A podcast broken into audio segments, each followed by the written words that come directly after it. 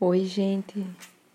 Estamos lendo o livro O Velho e o Menino A Instigante Descoberta do Propósito.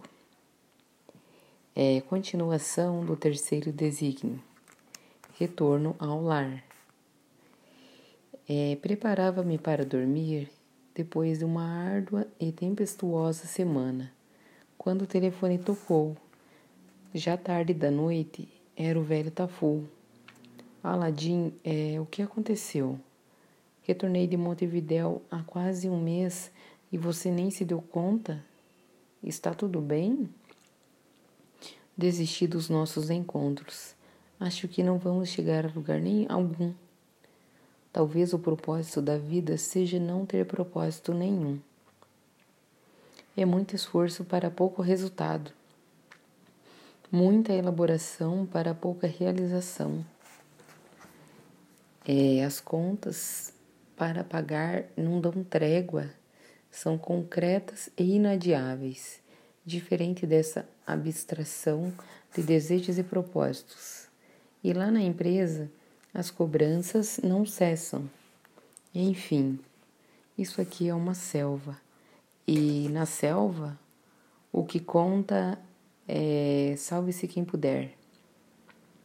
Enquanto eu desfiava o rosário, o velho Tafu permaneceu mudo. Resolvi fazer uma pausa. Depois de um ligeiro silêncio, ele propôs: Que tal uma noite de sono e uma caminhada pelo parque amanhã cedo? Uma conversa ao ar livre vai lhe fazer bem. Hesitei, resmungando, mas ele insistiu e resolvi topar a contragosto. Cheguei com atraso ao nosso encontro. Havia perdido a hora, pois o cansaço e a preguiça me deixavam letárgico. O velho Tafu fazia alongamento, apoiado em uma árvore. Sorriu, mas eu não correspondi. Estava irritado e sem a menor disposição de caminhar. Preferia ter ficado na cama. Nem mesmo o afetuoso abraço com o qual ele me recebeu foi capaz de me animar. É, mesmo assim, arrastei-me tentando seguir os passos vigorosos dele, que apesar da idade esbanjava energia. Caminhamos por alguns minutos em boa cadência. Quando ele interrompeu o silêncio, tomou café em casa? Sim, para acordar. Estava com muito sono. Ah, mas não deve ser tão bom como o da Rita. Riu-se, fazendo referência à sua cafeteira italiana. É, respondi, secamente sem achar graça. E você se lembrou de desligar o fogão? É perigoso deixar bulhas e chaleiras à mercê da chama quando saímos de casa. Claro que desliguei. Tem certeza?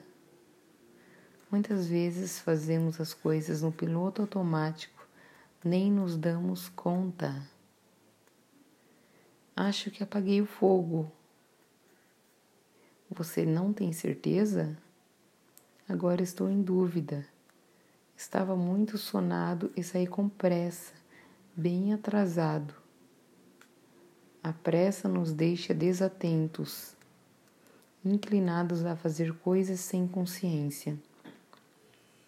Meu Deus, agora já estou achando que deixei o fogão ligado. Ele vê a voz, apavorado, ameaçando dar meia volta. Calma, calma. Provavelmente deve ter apagado o fogo, por força do hábito. Mas o que você está sentindo neste momento? Medo, respondi de imediato, agora totalmente desperto. E isso só porque eu cogitei uma probabilidade, pois nada está acontecendo de concreto.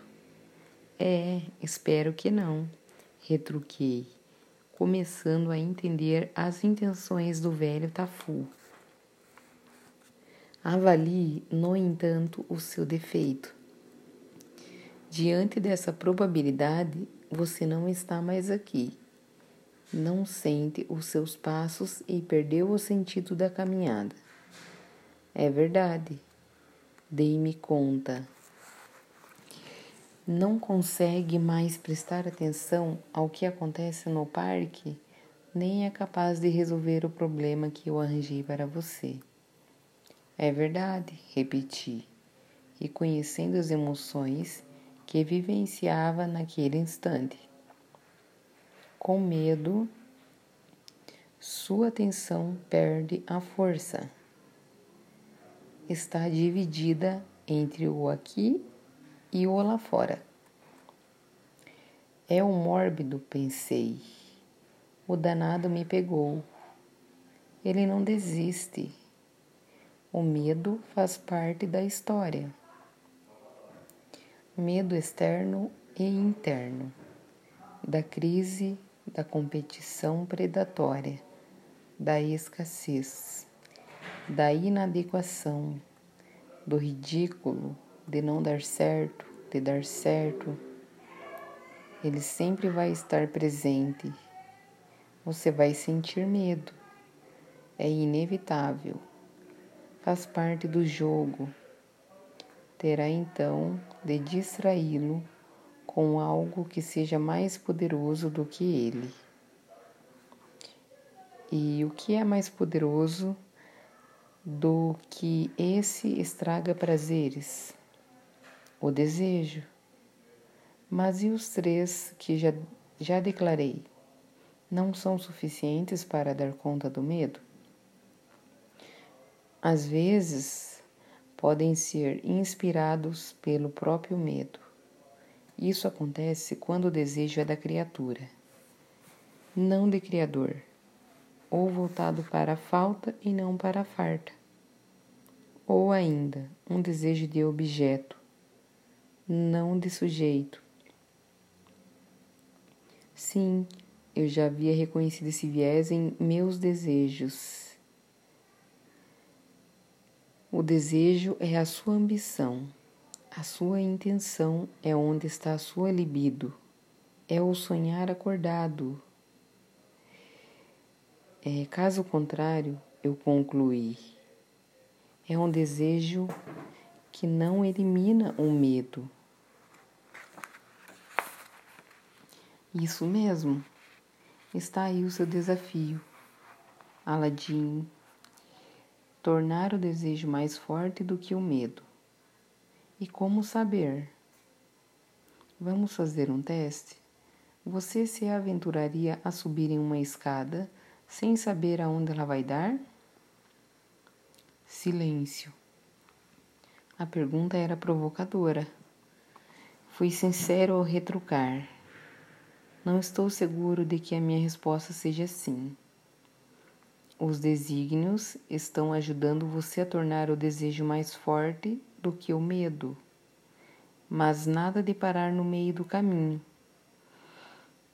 São cinco estações, lembra-se? Até agora só passou por duas e ainda tem de ajustar a sua rota com o terceiro desígnio. Precisa continuar subindo a escada. Havíamos contornado algumas vezes o lago do parque onde fazíamos a caminhada, sem que eu notasse. Bem desperto, agora estava atento à conversa.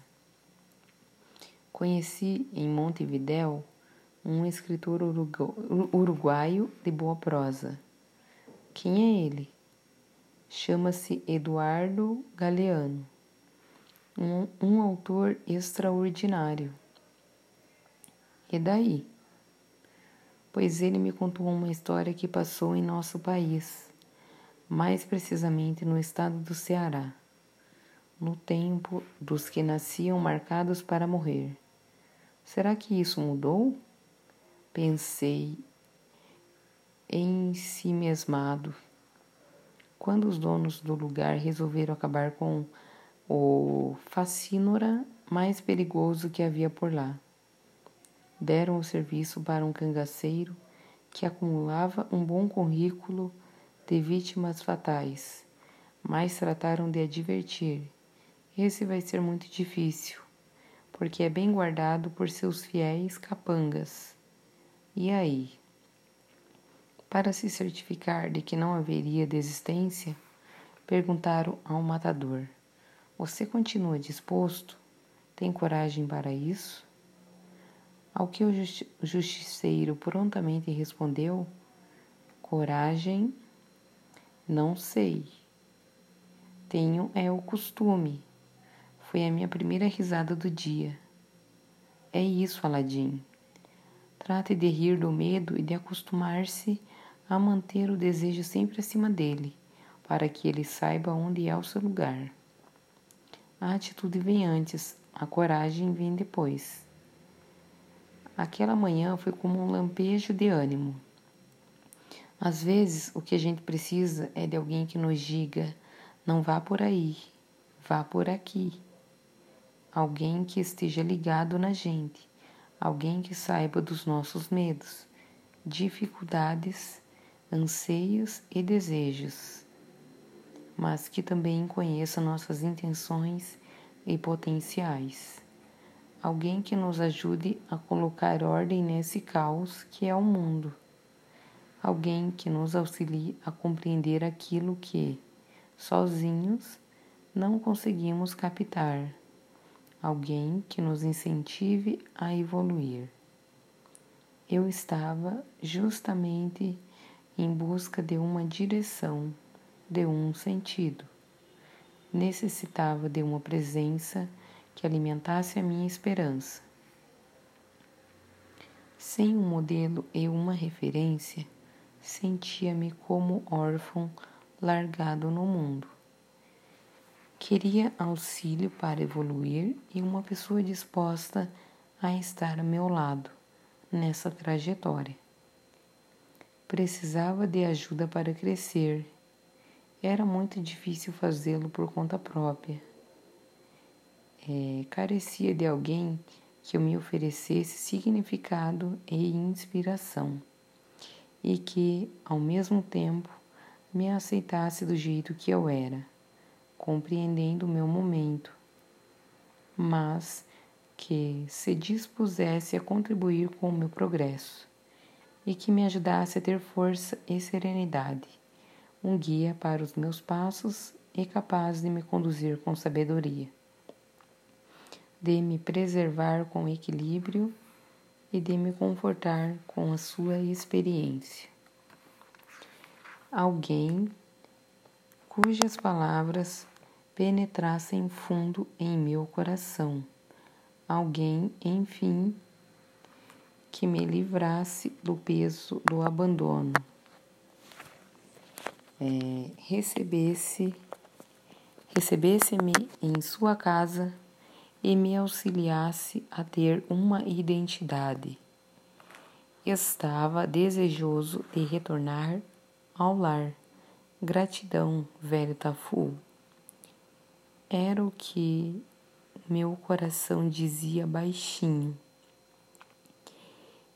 E finalizamos mais uma parte do nosso livro, da nossa leitura. E eu vou parar por aqui, porque o áudio vai ficar muito extenso. E até o próximo episódio, minha gente. Vamos refletir sobre esse tema.